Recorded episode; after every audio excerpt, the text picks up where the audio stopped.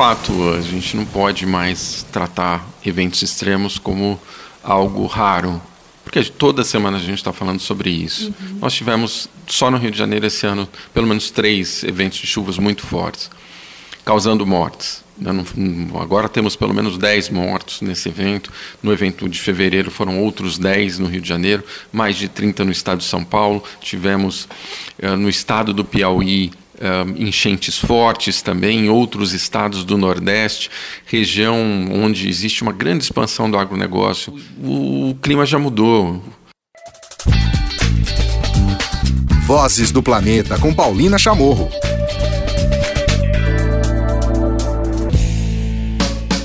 Muito bem, começando Vozes do Planeta e eu mudei toda a pauta porque realmente a gente não poderia deixar essa semana de falar é, do Rio de Janeiro, falar de São Paulo, falar das cidades brasileiras e das chuvas extremas. A gente ouviu também o Claudio Ângelo contando dos ciclones tropicais, que são coisas também relativamente novas né, no cenário brasileiro. E para a gente falar sobre tudo isso que diz respeito, claro, a mudanças climáticas, a gente convidou, nós convidamos o Carlos Rittel, secretário executivo do Observatório do Clima, é, para comentar e para explicar, fazer essas conexões para nossos ouvintes e nossas ouvintes sobre, sobre tudo isso. Primeiramente, um prazer te ter novamente aqui ao vivo, né, falando comigo, Carlos. E vamos começar, né? A gente teve em São Paulo, recentemente, é, mais de 30 pessoas mortas né, por decorrentes de, de, de enchentes e, e né, essas chuvas muito fortes. E agora a gente está vendo no Rio de Janeiro também, é, apesar do prefeito, dos prefeitos, né, dizerem, ah, poxa, nunca choveu como agora, poxa, nós estamos preparados. Não é bem por aí, né? Vamos fazer essas conexões direito. Oi, Paulina, é um prazer estar aqui com você e conversando com você e com os ouvintes da Rádio Vozes. De fato, a gente não pode mais tratar eventos extremos como algo raro, porque toda semana a gente está falando sobre isso. Uhum. Nós tivemos, só no Rio de Janeiro esse ano, pelo menos três eventos de chuvas muito fortes, causando mortes. Né, agora temos pelo menos 10 mortos nesse evento. No evento de fevereiro foram outros 10 no Rio de Janeiro, mais de 30 no estado de São Paulo. Tivemos uh, no estado do Piauí uh, enchentes fortes também, em outros estados do Nordeste, região onde existe uma grande expansão do agronegócio no. É, no noroeste da não no, no sud, sudoeste da Bahia uhum uh, região de Luiz Eduardo Magalhães, uh, alagamentos que inundaram campos de soja, imagens que parecem uh, de carros atravessando campos de soja como se fossem barcos. O, o clima já mudou.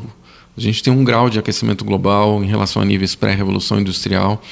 Isso significa mais evaporação, mais energia na atmosfera, provocando esses extremos, extremos de seca, extremos de chuvas, uh, tempestades fortes. Tivemos recentemente esse ciclone tropical nomeado, batizado aqui no Brasil, o que é uma novidade, é o primeiro em nove anos. Felizmente ele se afastou da costa, mas poderia ter causado estragos severos no Espírito Santo e no sul da Bahia. E isso já está faz parte do, do, nosso dia a dia, infelizmente afeta a vida de cada um de nós. Uhum. Só para citar como exemplo, o IBGE no ano passado, o IBGE tem um produz dados sobre municípios brasileiros numa compilação de informações Uh, que é muito bom, apesar de muita gente não considerar, né? Exato, mas é, é, é uma, é, dados eles são frios, dados não têm viés ideológico, uhum. dados eles trazem informação fundamental, inclusive que deveriam ser respeitados por quem tem responsabilidade de, de, implementar política pública. No ano passado, o IBGE, no perfil dos municípios brasileiros, uma publicação anual produzida pelo Instituto, eles mostraram que no período de 2013 a 2017, mais de 48% dos municípios brasileiros, 48,6%, ou seja, mais de 2.700 municípios do Brasil, sofreram com secas severas num período de quatro anos. Nesse mesmo período, enchentes e alagamentos, mais de 31% dos municípios brasileiros. mais de 1.700 cidades do país sofreram nesse período de quatro anos com enchentes e alagamentos. Uhum. Isso é só um indicador do que está acontecendo. E esses eventos extremos já estão no nosso dia a dia. Uhum. E isso exige muita, muita responsabilidade. A começar de tratar o, o tema de mudanças climáticas conforme a ciência já estabelecida. Mudanças climáticas estão acontecendo, já trazem consequências para nós e são provocadas sim por ações humanas, apesar da gente ter uma certa onda negacionista, inclusive dentro do próprio governo federal. Claro. Tem, tem um agravante muito, né? Você sabe aqui, né, não só pela Liga das Mulheres pelos Oceanos, mas enfim, é um tema que eu, que eu gosto muito de tratar, os oceanos e a importância deles aqui. Recentemente saiu um dado também novo, né, saiu na Science de um estudo mostrando que a gente tem um superaquecimento dos oceanos, né? E eles, como é, também é, equilibram, né, que tem uma, uma função bastante importante de captação de carbono, equilíbrio do planeta, o que, que a gente pode imaginar é que realmente o caos abriu a porteira do caos, El Ninho, Laninha, tudo junto, enfim. E isso é uma consequência. A gente está falando primeiro no macro, para depois eu queria ir no micro, né, nas cidades e tal. Mas isso é justamente uma consequência de uma coisa global, de não ter sido feito nada ainda efetivamente para reduzir as, os efeitos das mudanças climáticas. Né? Exato. Quando a gente fala de um grau de aquecimento global uhum. em relação a níveis pré-revolução industrial, a gente está falando da atmosfera se não houvesse os oceanos, se os oceanos não absorvessem boa parte da energia acumulada na atmosfera, boa parte do calor acumulado em função do, do, da intensificação do efeito estufa, esse aumento de temperatura na superfície, na atmosfera terrestre seria maior. Mas esse aquecimento das águas dos oceanos traz consequências severas para a biodiversidade marinha, para os processos ecológicos marinhos e também para processos físicos, uhum. né, para circulação pra, de correntes oceânicas, né, para os processos de circulação de marés, uh, para evaporação das, uh, das águas, que encontram uh, temperaturas mais quentes na, na, na, atmosfera, você tem um volume maior de vapor sendo, uhum. sendo formado. Isso ajuda a tornar tempestades mais intensas. Uhum. Bom, hoje aqui no Vozes do Planeta eu converso com Carlos Rita, o secretário executivo do Observatório do Clima. Estamos falando sobre chuvas e sobre mudanças climáticas, né? Na verdade, estamos falando sobre a realidade, a realidade dura que nos aguarda, né? Porque é isso. O Brasil contribui nessa questão com taxas de desmatamento, basicamente. É isso. Qual é a contribuição negativa brasileira nesse aspecto global e, e tudo isso, desses efeitos que a gente está sentindo especificamente agora? Olha, o Brasil é um dos grandes emissores de gás de efeito estufa. Está entre os 10 nos últimos, talvez, 20, 30 anos principalmente em função do desmatamento. A taxa anual de desmatamento na Amazônia, que a gente chegou a medir em Bélgicas, né, então a gente chegou a, a, desmatar em torno de 30 mil quilômetros quadrados em determinados períodos, uh, algumas décadas atrás, ainda é muito alta. A gente desmatou só na Amazônia no ano passado 8 mil quilômetros quadrados de floresta, são 800 mil hectares. Ou aqui no país do futebol, a gente pode comparar.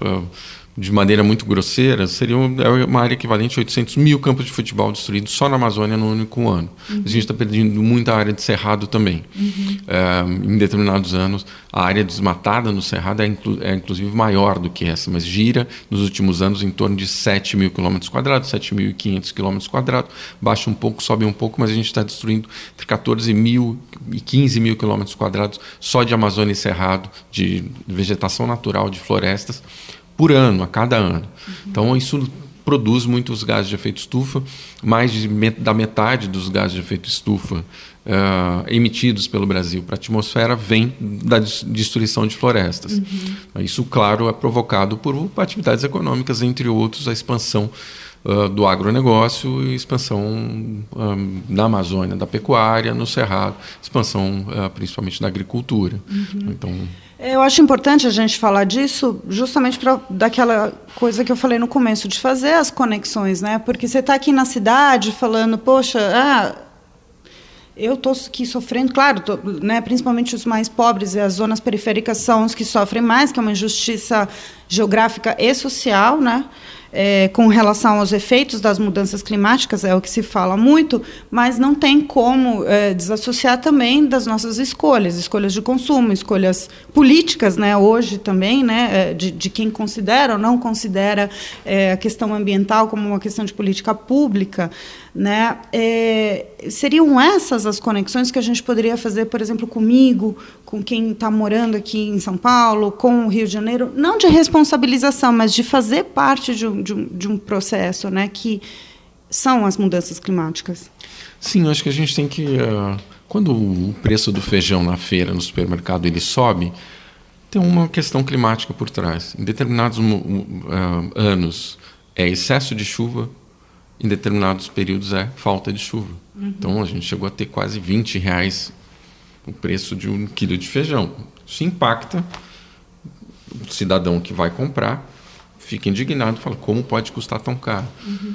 Epidemia de, de, doenças como dengue, chikungunya, zika, uh, casos de febre amarela, tem uma questão de saneamento básico, definitivamente, que, que contribui para o agravamento de, de, epidemias, mas tem uma questão climática, questão climática que cria condições para os vetores dessas doenças se multiplicarem e disseminarem ainda mais as doenças e na ausência das duas de medidas adequadas para cuidar uh, da saúde para cuidar do saneamento básico no cenário de mudança climática, esses problemas se agravam. Uhum. Quando chove demais, e, por exemplo, nós estamos aqui no Sumaré, uhum. em São Paulo, essa é uma região muito relativamente bem arborizada. Isso.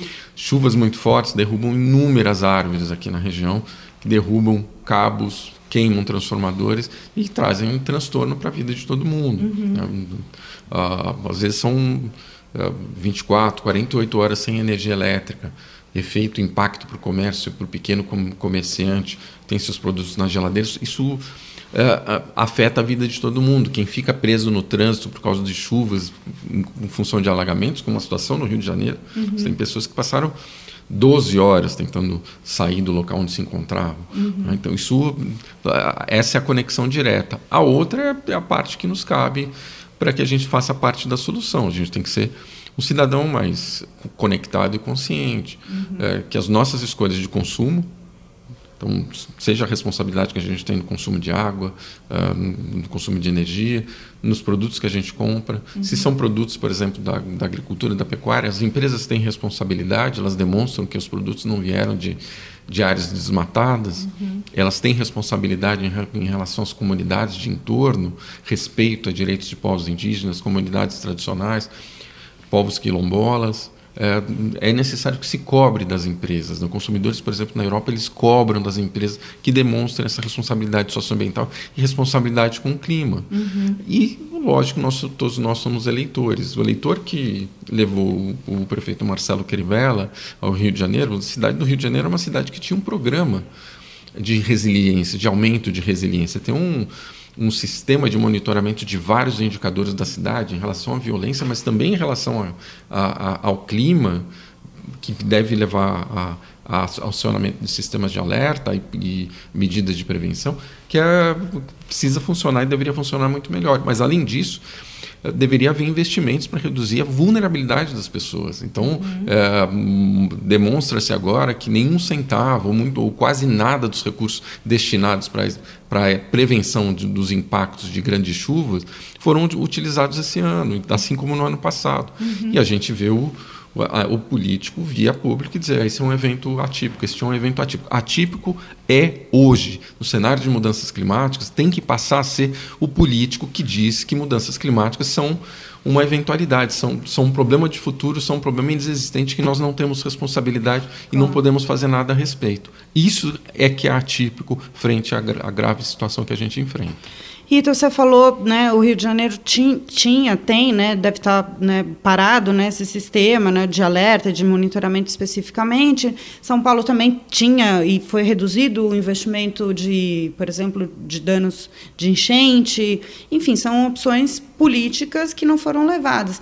A questão de mudança climática, eu lembro há alguns anos já, sei lá, na, na época da COP20 né, de, de Lima, tinha sido lançado um, no âmbito federal um sistema de alerta, muito se falando ainda da resiliência, né, de adaptação das cidades para essa realidade que já se sabia que ia chegar, né? Isso é muito importante a gente reforçar para os ouvintes. A gente a gente, não, nós da imprensa que acompanhamos isso, vocês do Observatório Crime, vocês já sabiam que isso ia acontecer, né? Não é algo novo, tipo, ah, pintou agora.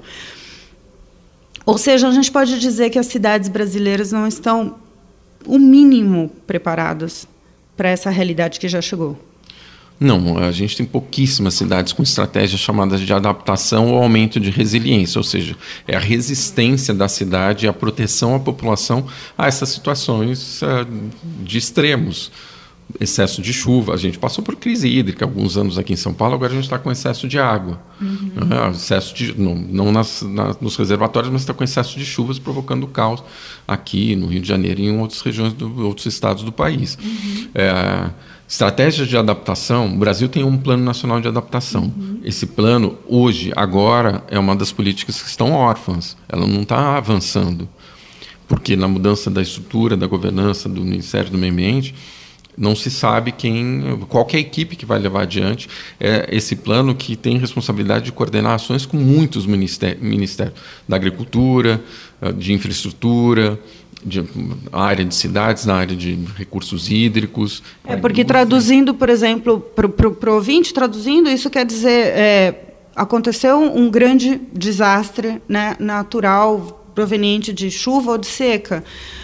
O estado ou o município que não vai ter grana para dar Sim. conta dessas consequências, então provavelmente vai é, solicitar ao governo federal, que também já não tem previsto uma grana para isso. É disso que a gente está falando. Entre outros, né? Lógico que ah, os municípios têm que se preparar, têm que ser uhum. políticas locais. Então, o impacto na vida do cidadão é sentido localmente. Então, é necessário que os municípios tenham suas próprias estratégias, identifiquem onde estão as populações vulneráveis, por exemplo, em costas como no caso do Rio de Janeiro, algumas pessoas morreram porque houve desabamento uhum. uh, de encostas. Né? deslizamento e desabatamento de, de edificações. É necessário que se identifique onde estão as populações vulneráveis e tirar essas populações, porque a remediação custa muito mais caro. Uhum. É necessário que haja medidas para controle de enchentes, para uh, tratar de forma adequada os resíduos, que, uhum. que se vão para os bueiros, tornam ainda mais caótica a cidade num, num evento de chuva. Né? Então é necessário que haja uh, esse, esse, essa responsabilidade, porque o custo da remediação é muito maior, uhum. o custo da reconstrução é muito maior, a prevenção custa menos, seja para a nossa saúde, seja para a saúde das cidades frente a um clima cada vez mais hostil. É, é necessário que a gente tenha medidas de prevenção. E estratégias de adaptação são parte dessa prevenção. Uhum. Uh, os, os, municípios e estados brasileiros, muitos passam por uma situação uh, de crise financeira muito grave. O, o, e vamos lembrar, o Rio de Janeiro foi é, por, ano. por anos. Aí recebeu investimentos bilionários, talvez. Eh, royalties da Petrobras. Royalties da Petrobras dos grandes eventos. Então houve muito investimento na cidade. É como que, passados esses eventos, e a gente não tem uma cidade numa situação financeira uh, precária e que no recurso, mesmo com recurso existente, não aplica nas ações de prevenção. É necessário que se cobre, é necessário que essa responsabilidade seja apurada, porque o mínimo que a gente pode dizer é que se a gente não consegue evitar a chuva, a gente consegue evitar suas consequências, claro. principalmente para as pessoas, uhum. para quem perde suas vidas, para os seus familiares, para aqueles que perdem tudo, todos os seus bens. Isso a gente consegue evitar. Basta que a gente faça esse mapeamento das nossas vulnerabilidades, as cidades, com a ajuda dos estados e da União, o clima e as chuvas elas não reconhecem fronteiras, então é necessário que, esse, que haja essa integração de políticas, essa integração de esforços, para que a gente tenha o Brasil, as cidades e a população mais protegidos desse clima mais hostil. Mas, ao mesmo tempo, a gente tem que fazer a nossa parte do outro lado, que é na uhum. redução de emissões. Claro. Então, quando a gente fala que o Brasil, a gente ouve por aí, o Brasil já, já fez demais, o Brasil reduziu o desmatamento, então é, estamos muito bem. Na... Não, não estamos. Nós somos um grande emissor ainda. Somos o sexto ou sétimo maior emissor. Em determinados períodos, provavelmente a gente teve entre os três, quatro maiores emissores mundiais, levando em consideração que a gente tem China e Estados Unidos como os dois grandes emissores hoje, e historicamente os Estados Unidos como grande emissor. Mas o Brasil faz parte desse clube de, da, das nações que contribuíram uhum. para o agravamento do problema. Não dá para nos isentar de responsabilidade frente a algo que custa muito caro para cada um de nós. Claro. Isso sem, sem a gente entrar em mais detalhes que a gente pode abordar num próximo episódio das consequências irreversíveis, né? Por exemplo, a gente está indo para o ponto de não retorno, né? Muitos cientistas já estão falando na Amazônia. A gente está vendo diminuição de recurso da, da, da, de água na Amazônia. A gente está vendo é, a questão do fogo, né? Interno se alastrando na Amazônia. Enfim, são são pontos de um ambiente ultra delicado e primordial né, para esse equilíbrio climático que está sendo afetado para sempre também, né, Rita? Sim, e então isso nos coloca numa situação que é inaceitável a gente olhar para o país com os olhos de 50, 60 anos atrás, achando que desenvolver o país significa transformar a Amazônia num grande campo de soja, num grande pasto. Uhum. Não é essa a vocação da floresta. A floresta tem uma biodiversidade riquíssima que pode ser explorada já gera recursos só em é, reservas extrativistas, terras indígenas, só de recursos não madeireiros, estima-se que a economia gira em torno de um bilhão de reais por ano. Os produtos mel, oleaginosas, uhum. um, fibras e outros produtos não madeireiros que vêm da floresta, dos recursos naturais. O estímulo ao uso desses recursos de forma sustentável é super importante, uhum. porque caso a gente é, continue com as altas taxas de desmatamento, quem vai pagar o preço é quem hoje acha que vai se beneficiar, uhum. que é o agronegócio. Claro. O agronegócio depende de água, água depende de floresta, floresta depende de um políticas de desenvolvimento adequadas. Uhum. Se a gente desmatar muito, vai faltar água, vai faltar água para a lavoura. 70% da água consumida no Brasil é consumida na agricultura, para irrigação, para fins de irrigação. Se a gente não tiver água, é, vai produzir alimentos como? É um tremendo tiro no pé achar que a gente vai deve desenvolver desenvolver entre aspas a Amazônia transformando-a em pastagem ou em campos de soja. Isso vai gerar consequências para as emissões, para o clima é, do planeta, mas também para o clima local, onde desmata na Amazônia você tem menos chuvas. Só para dar como exemplo, né? você tem regiões a oeste, a, a, a leste e a oeste do, do Xingu. As regiões a leste, onde houve mais do Parque Indígena do Xingu, onde houve é, já grande desmatamento, você tem uma safra menos. Uma safra menos. De culturas como soja, feijão, milho. E do outro lado do parque, no lado é, oeste, você tem é, uma, você tem uma safra a mais, porque a umidade das áreas indígenas fornece a chuva necessária para as plantas nascerem com vigor. Uhum. e para que a produção aconteça e se tenha esse ganho a mais, ou seja, o serviço ambiental desempenhado pelas terras indígenas, por aquelas áreas protegidas dentro de territórios indígenas, é fundamental para a agricultura. E desmatar, reduzir unidade de conservação, terra indígena, rever processo de demarcação que até do ponto de vista é, constitucional é completamente ilegal, é uma loucura. Assim, é um, vai, vai se reverter contra cada um de nós, brasileiros, vai se reverter contra o próprio agronegócio que, que imagina que vai se beneficiar do desmatamento. Não dá para desmatar, desmatar, desmatar, achar que vai produzir, vai produzir, produzir. É. Além do que o mercado mundial está cada vez mais exigente. Não é só o europeu, até na China discute-se hoje a responsabilidade do, do consumo chinês sobre desmatamento em diferentes regiões do planeta. Então é não dá para a gente, de novo, olhar para a Amazônia com os olhos de 50 anos atrás. Claro. Bom, o Observatório do Clima é, né, é, reúne né, uma série de organizações e eu queria saber agora, frente, né, não só a, a, essa mudança estrutural né, dentro dos órgãos ambientais, é, e também agora a gente vendo né, nas cidades né, esse, esse grande não só descaso, mas enfim, um olhar muito além, né, muito aquém do, do, de onde deveria ser, dos impactos né, eh, socioambientais que, que a gente já, já está vivendo. Como é que vocês têm focado a atuação? Como é que vocês têm trabalhado? Vocês tra têm trabalhado muito né, na comunicação, principalmente, e também participando, né, lógico, dentro dos espaços que ainda é possível participar da sociedade civil. Mas como é que vocês têm se planejado, organizado para atuar? O Observatório do Clima produz uh, dados importantes, os, os, dados mais atuais e mais robustos sobre emissões de gás de efeito estufa somos nós que produzimos, do Brasil. O maior banco de dados sobre emissões de um único país é um banco de dados que nós produzimos com a competência dos nossos membros. Né? Uh, dados sobre emissões de desmatamento, da agricultura, pecuária, de energia, processos industriais e resíduos. Então, numa plataforma chamada SEG, Sistema de Estimativas de Emissões de Gás de Efeito Estufa, SEEG.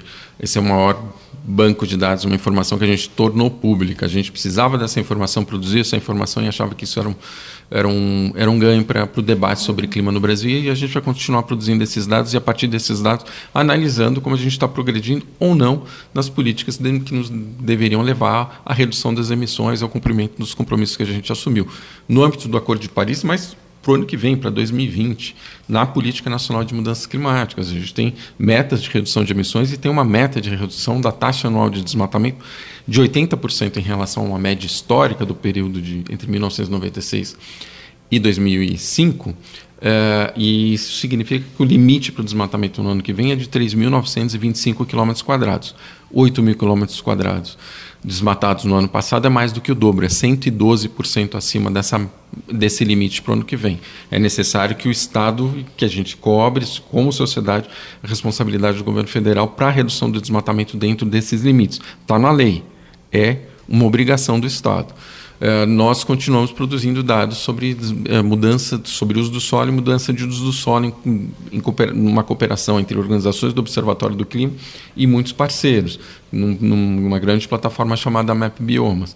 Também é, um, é, uma das iniciativas mais importantes sobre mapeamento de uso do solo e mudança de uso do solo, uhum. um, talvez do planeta, conduzida pela sociedade civil, detalhamento muito refinado, com também metodologia muito transparente muito aberto, que oferece para a sociedade uma, uma compreensão do está acontecendo no país. A gente vai continuar produzindo essas informações para mostrar, pra, inclusive para o próprio governo, uh, o que está acontecendo em termos de, de progresso ou de retrocesso em relação ao uso do solo. E a gente vai usar essas informações, claro, para continuar promovendo o debate. O Observatório do Clima foi criado em 2002 com esse espírito de aumentar uh, o debate nacional, o engajamento de diferentes atores no enfrentamento das mudanças climáticas, que é o maior desafio ao desenvolvimento de qualquer nação do planeta no século XXI. Diz respeito diretamente à segurança alimentar, à segurança hídrica, à segurança energética, à saúde, à, à nossa qualidade de vida está diretamente é, afetada pelos impactos das mudanças climáticas. A gente está vendo isso no Rio de Janeiro hoje. É, e a gente vai continuar promovendo esse debate e dialogando sempre que possível com o próprio governo e, com os diferentes atores da sociedade. É, a gente não pode única e exclusivamente depender de política de Estado. O enfrentamento das mudanças climáticas é algo que precisa passar pelo cidadão, pelas organizações, pelo engajamento de cidadãos, organizações, empresas, da academia, que já produz informação riquíssima, né? volta e meia você está é, conversando com, com cientistas, Sim, né? Eu acho importante. Ah. Eu acho importante, ainda mais se a gente conseguir traduzir isso, né? Sim, é, acho que a gente só consegue entender e fazer uma mudança, muito que eu trabalho aqui no, no, no, Vozes do Planeta, quando a gente consegue encantar ou de alguma maneira fazer que a pessoa se entenda nesse processo, né? Acho que é fundamental isso, senão a gente fica só, oh, você tem que fazer isso, você tem que fazer isso. Se a pessoa não sentir ou ela não entender na rotina dela o papel dela, a gente vai falar muito para o vazio. Exatamente. E, e é, tem um lado uh, muito interessante da, da, das mudanças climáticas, do, do, do, que a gente precisa fazer para reduzir os nossos riscos, a nossa vulnerabilidade, que é, é agir para reduzir a emissão significa melhorar a nossa economia e nossa qualidade de vida. Se você reduz o desmatamento, você assegura a água para o abastecimento das nossas torneiras, chuveiros, nossa agricultura. Se você refloresta, planta florestas no entorno de, de nascentes, na beira de rios, além de assegurar essa água importante para nós, para cada um de nós, a gente reduz a vulnerabilidade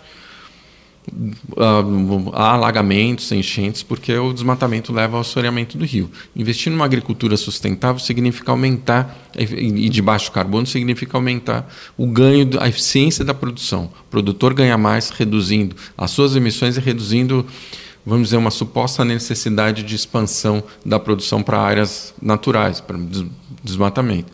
Investir em energia renovável num país que tem muito vento, tem muito sol, tem a bioenergia, é investir em vantagens que a gente tem que são comparativas que podem ser transformadas em vantagens competitivas. Então a gente tem muito ganho em agir com responsabilidade.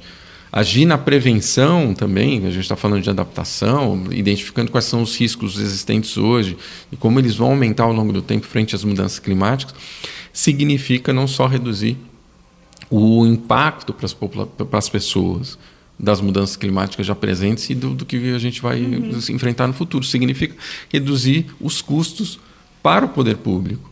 É que o Rio de Janeiro vai ter que uh, gastar milhões para a reconstrução daquilo que foi destruído somente ontem. Para quem viu tudo que, é, que uhum. aconteceu na cidade, né? você tem ruas inteiras destruídas, pontes que caíram, se, é, tubulações que tão, foram expostas depois da, da, das enchentes de ontem, então infraestrutura que sofreu danos severos, boa parte da cidade para limpeza, para uhum. limpeza das áreas, para retirada das, das, daquilo que desabou. É, isso representa custo. Agir na prevenção significa também ter mais recursos para aplicar nas políticas públicas de educação, de transporte, de saúde, de segurança pública. Ou seja, é ganha-ganha. A gente tem que entender que agir em relação às mudanças climáticas significa também, até do ponto de vista de eficiência de país, de cidade, de economia, é algo absolutamente necessário e que se a gente fizer, a gente ganha. Ganha o cidadão, ganha o país, ganha a economia da cidade e nós ganhamos também em termos de uh, imagem de país que está fazendo direito. Claro. Muito bem, a gente vai, vai encerrar e também já anunciar, né, a partir de agosto aqui vamos intensificar o tema de, de clima aqui no Vozes do Planeta, já fazendo uma preparação para a COP25 no meu Chilito, que o Brasil não quis, mas o Chile quis fazer a reunião do clima, então é, já está convidado, a gente vai armar muitas coisas aqui é, no podcast para trazer os principais temas e desafios que o país e também o continente é, terá e tem a partir de agora. Queria encerrar vai pensando numa música, né? Sempre eu peço uma musiquinha para os nossos convidados para encerrar o programa. Não sei se você já tem na mão. Queria agradecer, então, hoje o secretário executivo do Observatório do Clima, Carlos Rittel, por essa participação e essa ajuda, né, para fazer essas conexões de tudo que, que a gente está passando neste momento nas cidades brasileiras. Obrigada, Rita. Não, obrigado, é um prazer sempre estar aqui com você, Paulina. Estaremos juntos lá no Chile, com certeza. É, da última vez que eu conversei com você, eu, é, a música que eu sugeri, acho que foi a, Will Survive com Cake. Agora eu vou. Uh, seria bacana se a gente ouvisse Terra, do Caetano. Acho que tem tudo a ver. A gente está se aproximando do Dia da Terra. A gente está falando aqui de planeta, de oceano, de clima, de floresta, de vida. Ah, essa música uh, traz uma mensagem muito bacana e além de ser linda. Muito bem, de mudanças climáticas no Brasil, vamos falar agora sobre os 100 dias de governo. Quem vai trazer esse tema é o Cláudio Ângelo no seu Minuto do Clima. Aqui na Rádio Vozes, Minuto do Clima, com Cláudio Ângelo. Olá, ouvintes do Voz do Planeta. O governo de Jair Bolsonaro fez 100 dias nessa semana. É, a imprensa está toda aí repleta de análises, né? E, e, em várias áreas, mas principalmente na área ambiental, é, eu acho que a melhor metáfora que a gente pode é, usar para definir esse governo é um filme documentário clássico da década de 90 chamado Arquitetura da Destruição do cineasta Peter Cohen. É um filme que mostra como o Terceiro Reich, é, é, no governo nazista, é, buscava um ideal estético pelo qual ele precisava, né, como diz o próprio nome, destruir a velha ordem, arrasar todo o velho mundo, né, que Hitler achava que era um mundo decadente, é, e colocar no seu lugar esses ideais é, malucos de pureza e supremacia, e toda essa estética pirada do nazismo. O governo Bolsonaro ele tem feito, buscado fazer exatamente isso. Né? Ele está aí para destruir toda a velha ordem É, só que não está claro o que, que ele quer colocar no lugar. Né? É, na área ambiental, a gente vê que esse projeto de destruição da velha ordem ele anda é, a passos larguíssimos. Né? A ordem que o Brasil conquistou desde a Constituição de 1988, é, com direitos indígenas, proteção ao meio ambiente, é, artigos inteiros na Constituição determinando a proteção ao meio ambiente, a proteção aos índios, o artigo 225, né, que garante é, o direito de todos ao meio ambiente ecologicamente equilibrado. Isso tudo está indo muito rápido por água abaixo. É, as estruturas de governança ambiental vêm sendo solapadas. É, a governança de mudança climática, que o, a equipe de transição considerava um cabide de empregos, ela acabou é, no Ministério. O próprio ministro do Meio Ambiente é, disse várias vezes, disse também, mais uma vez, repetiu na última quarta-feira, numa audiência pública no Congresso, é, que o governo vai parar de, é, de ser ativo em discussões internacionais sobre mudança climática, é, que ele diz que são discussões acadêmicas, né, intangíveis, e apesar né, de termos tido aí 10 mortos no Rio de Janeiro é, em consequência da pior chuva em mais de 20 anos, é, isso parece não ser tangível o suficiente para o ministro. Mas não é só isso. É, vem junto uma mudança fundamental no papel dos órgãos de controle, é, principalmente do IBAMA.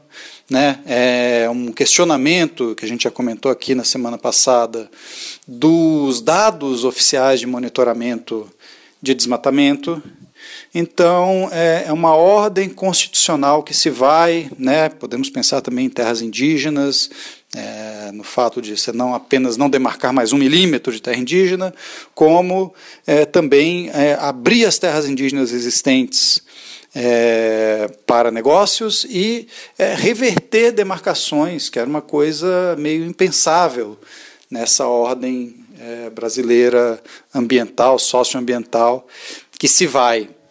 Então, é mais do que uma política específica aqui, uma política específica ali, uma mentira do ministro do Meio Ambiente aqui, é, é, né, é, IBAMA atropelando pareceres técnicos para poder liberar a exploração de petróleo no maior banco de corais do hemisfério sul, né, do, da, da, no Atlântico Sul, perdão.